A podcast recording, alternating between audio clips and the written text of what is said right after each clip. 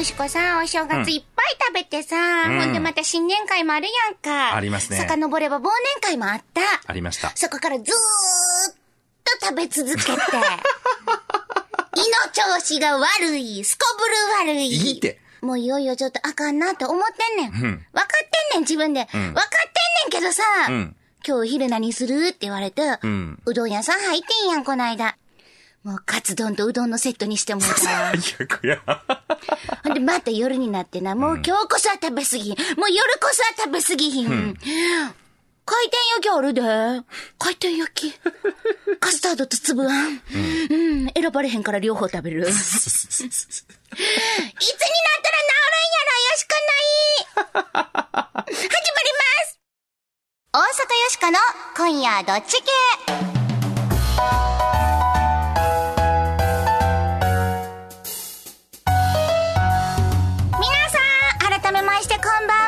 大阪よしこです。こんばんは、平田誠二です。もうもう、さ、もうさ、そんな自分が嫌休ませなさい、胃を。まあ、とにかくでも、もう暴飲暴食やめよいやー、休ませへんとね。う。うん。うん平田さんも大丈夫？いや、僕もね、そんなに2キロ太ったぐらいで、まあまあ太っとるかな まあまあ行きましこのたね。短期間で。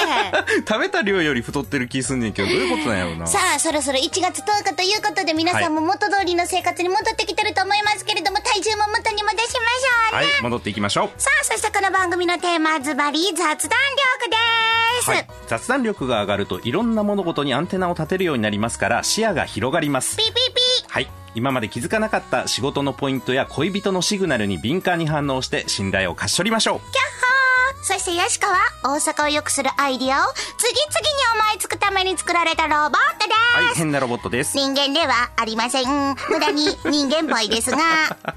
変わりまして、私、平田誠二と申します。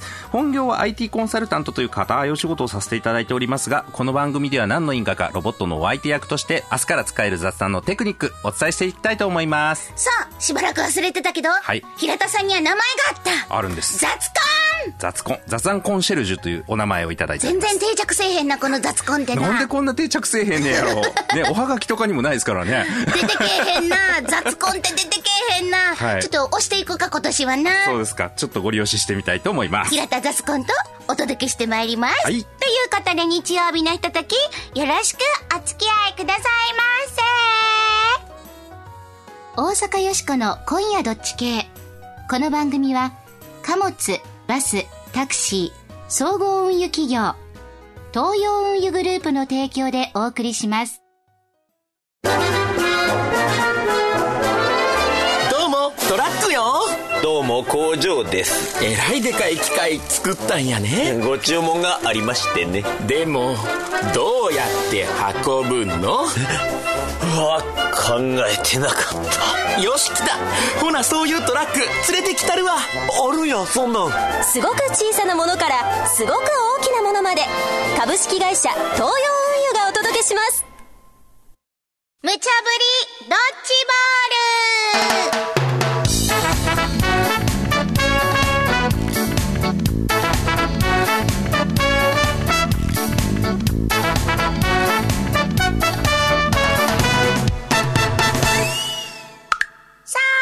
ぶりドッジボール。このコーナーは、アホネタからマジネタまで、ディレクターから今しがた無茶ぶりされたネタを、どっち系か雑談しようやないかいな、というコーナーです。さーて、今夜あなたは、どっち系でしょうか？はい。メッセージいただきました。ありがとうございますどこの馬の骨さんからです。毎週楽しく聞いております。日曜日の夜にはもってこいの雰囲気で救われています。まあ、ありがとうございありがとうます。ございます。無茶ぶりドッジボールアホネタの究極に物を持たないミニマリストについて一言、この間やった話やな。ございました。冷蔵庫は持たないが毎日のようにスーパーやコンビニによる、およそミニマリストの世界観とは真逆のミニマリストさんたちも多いのではと想像しました。なるほどね。他社の様々な活動の恩恵を教授？これ教授？教授ですね。しながらのミニマリスト生活。例えれば、衣食住を保障されたサバイバル。金持ちの貧乏ごっこのような気がしますよ。金持ちの貧乏。人それぞれ皆さんお好きなように生活をすれば良いと思います。どちらが良い、悪いということではないのではないでしょうか。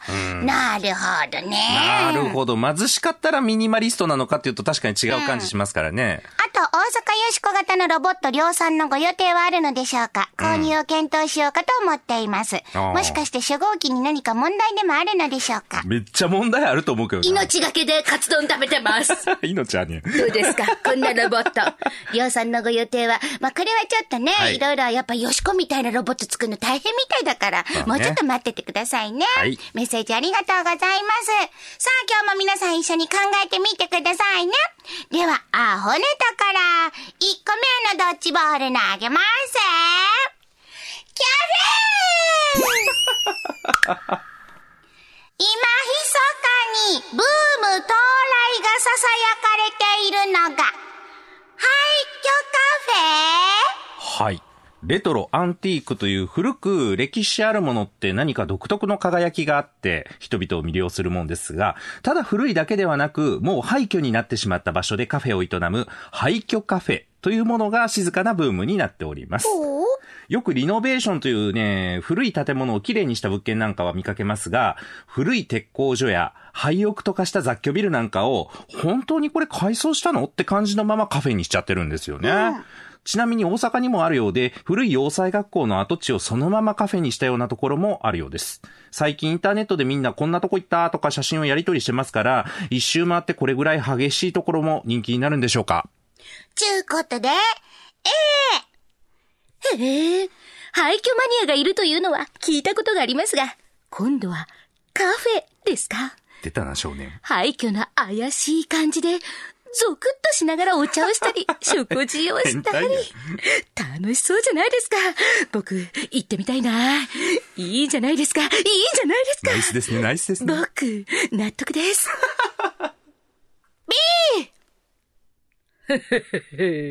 ちょっと待ちなはれ。廃墟カフェって、あー気色悪い。そんなもん、一部の物好きが盛り上がってるだけとちゃいまっか。面白がって言ったら、変なもんに取り憑かれても、知りまへんで。ぐつぐつぐつぐつ、鍋を煮込んでいる魔女。納得できるわけないやろ。AB、あなたはどっち？これ面白いですね。うん、すごいさ、心くすぐられるわよしこ。秘密基地みたいな、隠れ家みたいな、冒険みたいな、そんな感じする。うん、なんかこう、かつて栄えてたんだろうなっていう、ちょっとノスタルジーを残しながらっていうのがポイントなんですかね、これは。手元にいっぱい写真があるんですけどね。うん。リノベーションと廃墟カフェの、この、何、境目ってどこなんやろうね。どうやろな、それはもうなんか、大体ちゃう？大体。曖昧ちゅうかさ。ほんまにボロボロのもあるんですよ。うん、だから、廃墟カフェ言うてもピンからキリまでって感じやん。かなり廃墟寄りな方と、うんうん。廃墟よりな。廃墟やけれども、うんあ、中入ったら、あ、おしゃれみたいなところと。いろいろみたいな。中入っておしゃれは廃墟なんやろか。うん、一応廃墟ちゃん外見が廃墟やから。そう。なんか子供の頃にね、ほんまはダメなんですよ。近所にあった、昔寮だったのかな、?3 階建てぐらいの学校みたいな建物で、そこにこっそり入ってね、受付のところに缶ジュースが置いてあってするんです。まあ見たことないようなこう古いね、デザインのやつで、これは最後にこの人が置いていったのってどういうシチュエーションやったんやろうかとかね。何それ子供心にそんなん考えたん？いやいや、思いますよ、思いますよまあその直後にセコムの人に来て連れ出されたんですけど、だからみんな入ったらダメですよ、勝手くに。首猫掴まれてな。このクソガキってね。そういうのが廃墟の楽しいところかなと思ったりするんですけど。ちょっとしたテーマパークみたいなもんやと思うねん、よしこ。あ確かにね。よしこ大賛成やけどな、もうインディ・ジョーンズみたいで大好き。とお化け屋敷の雰囲気もあるしな。うんおしゃれな要素もあるしうな。ん。おしゃれ要素あるね。うんポッポのとか決めようか。はいはい。よしかはな、あとこの廃墟っていうのは、うんきっと、年月を経て、うんうん。どんどん味が出ていく感じ。ん熟女にも通じるものがあると思うね。だからやっぱり、ええかな？行ってみたい好きよ なんか変な性癖をお持ちですやだやだでも、真面目な話。これ冬行く？すごい隙間風とかすごそうなんだけど。これはその店によりそうやな。かなり厳しそうなところもあるな。そうそうそうそう。まあ行くなら夏かな。うーん、夏行きたい。A で。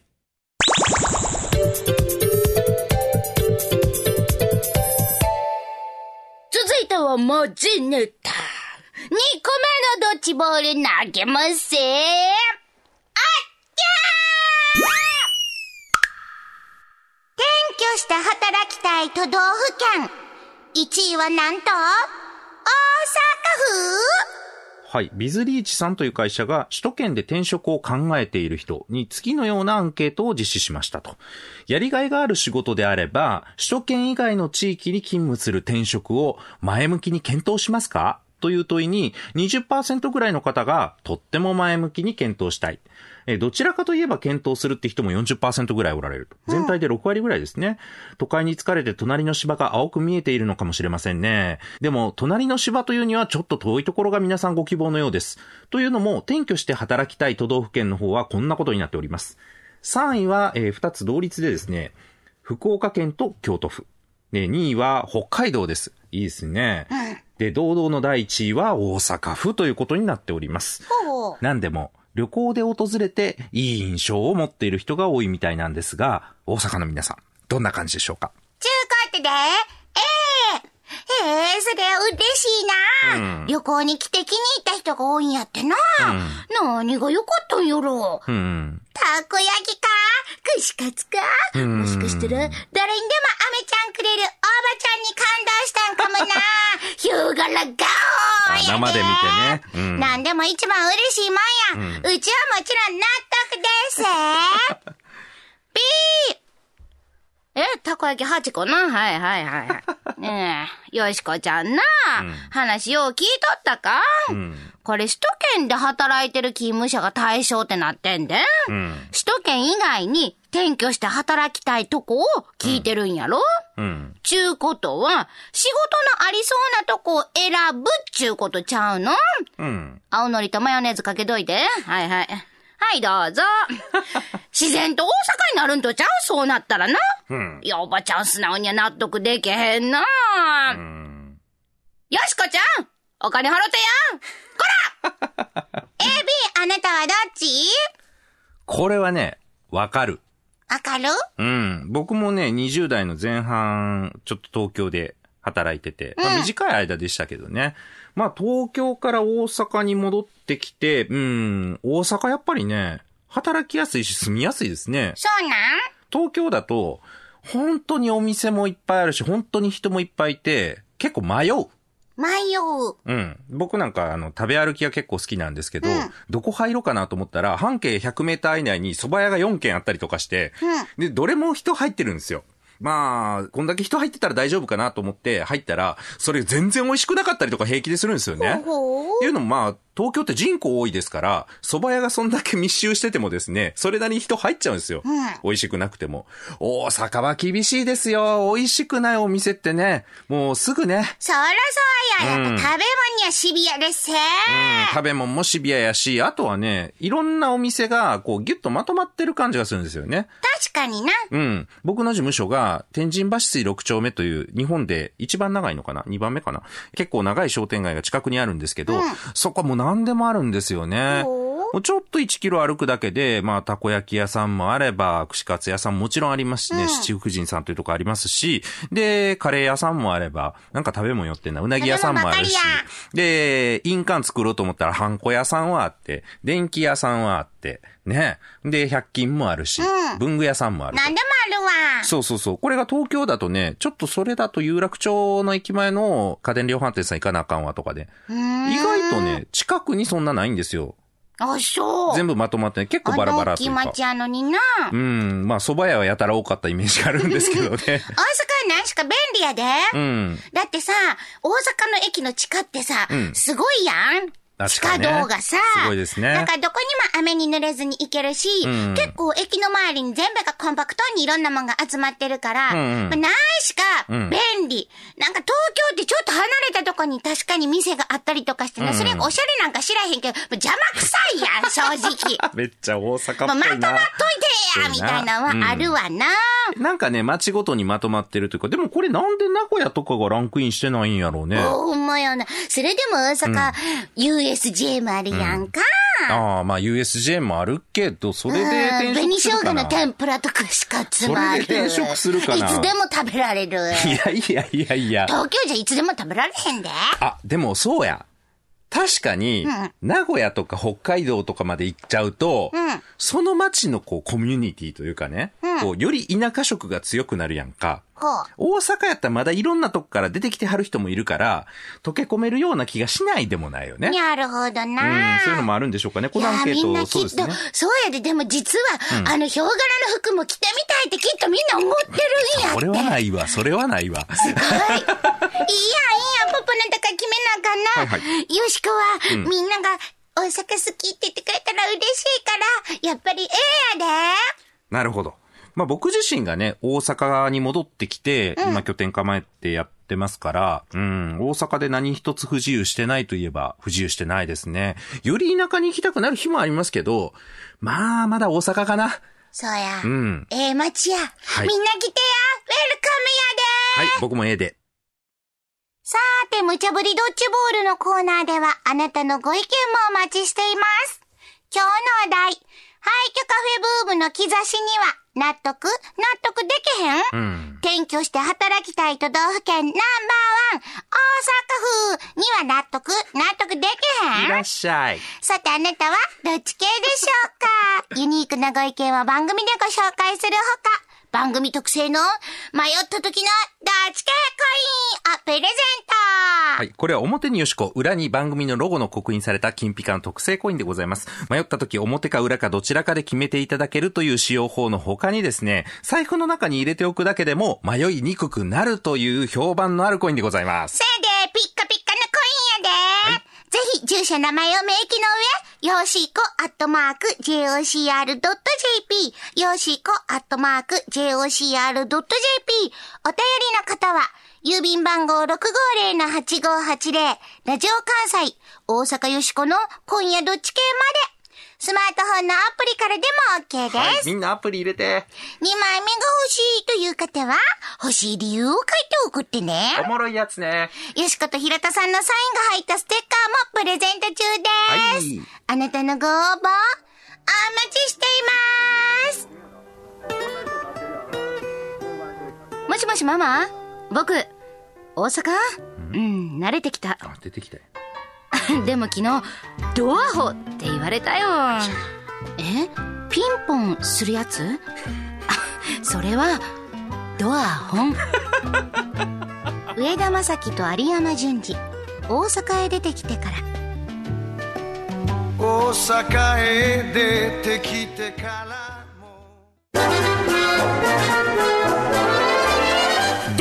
バスです。どうもカラオケです。今日のお客様はボリビアから。みんな好きな曲歌ってやさすがにボリビア民謡はないやろララララライラライラライランランラララララえあるんかいかいかいかい。私通信カラオケですねん。意外にハイテク。東洋ふれあいバスは歌声を乗せて走ります。全日本雑談研究所ここは恋愛仕事人間関係を飛躍的に向上させる雑談力養成のための研究所。あなたを幸せに導く雑談ノウハウを毎週一つずつ紹介していきます。さて平田さん今回の雑談ノウハウは？今回は励まし雑談の心得というのをやります。相手にね、何か落ち込むようなことがあった時励ますのって案外難しい。せやなということを皆さんも経験されたことがあるんじゃないでしょうか。例えば、上司の子供が中学受験に失敗した時とかね。これ触りにくいでしょ。気使うで相手から相談を持ちかけられたらまだ答えはあるんですけどね。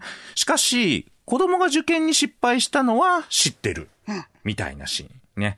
そこに触れるのもはばかられるんだけれども、まあ、変に避けようとして雑談もぎこちなくなると。そういう時に使いたいのが励まし雑談の心得でございますと。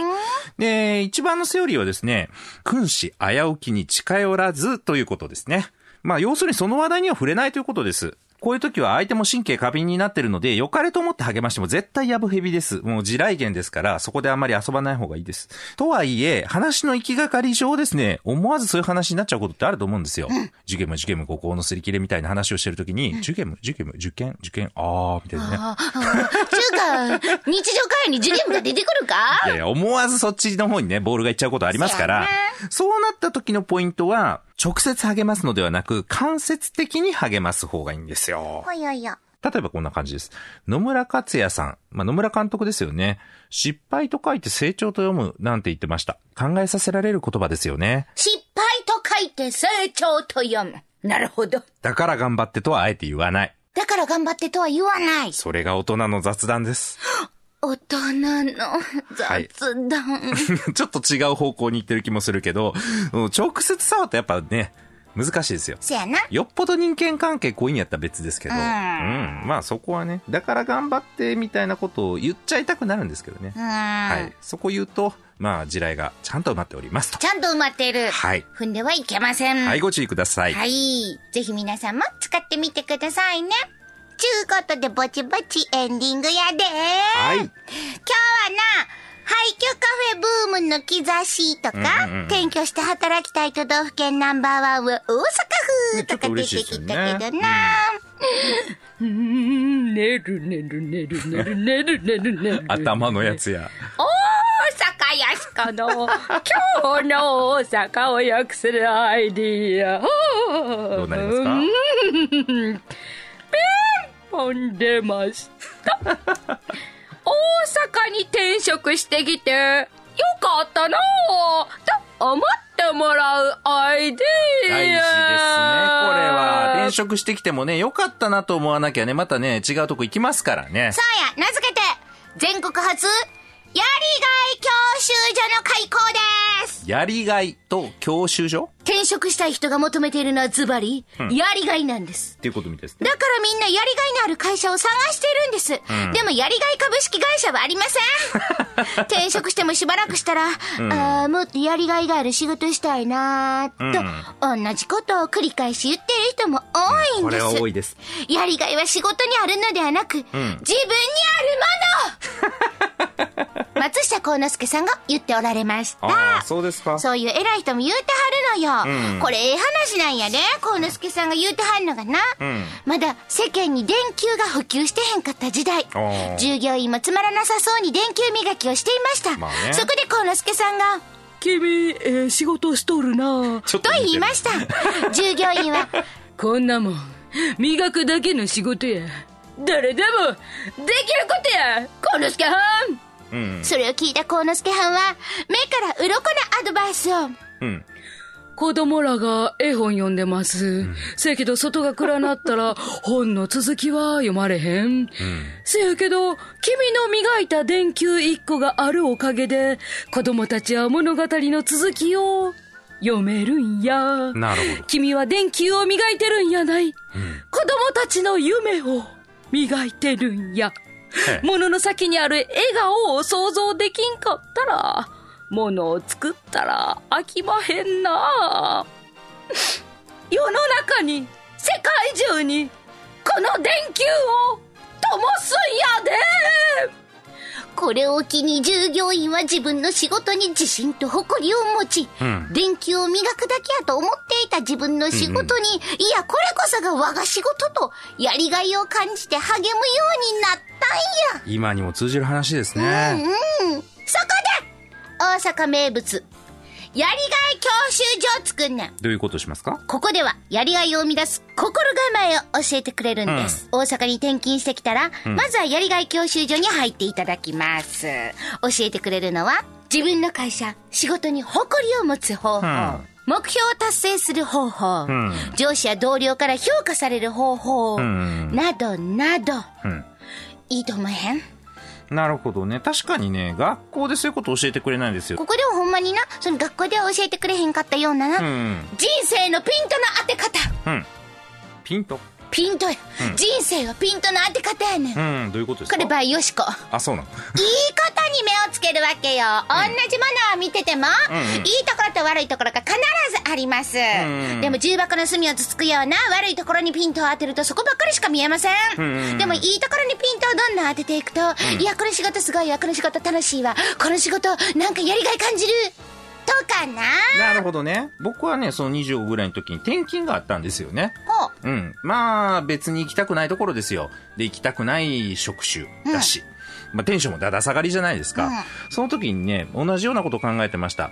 これはね、転んでもただでは帰ってこうへんぞって思ってましたね。1年になるのか2年になるのかわからなかったですけれども、この間に必ず次の人生に役立つようなことを一個でもですね、自分のところに持って帰ってこようっていうふうに思ったりしましたね。なるほどな、まあそういうことをここの教習所でまずは学んで全てをマスターしたら、免許階段うん。自信がついてどんな会社でもやりがいを感じることができるようになるのですなるほど。どうやこれこれね、寮とかもついてたらいいと思うね。寮？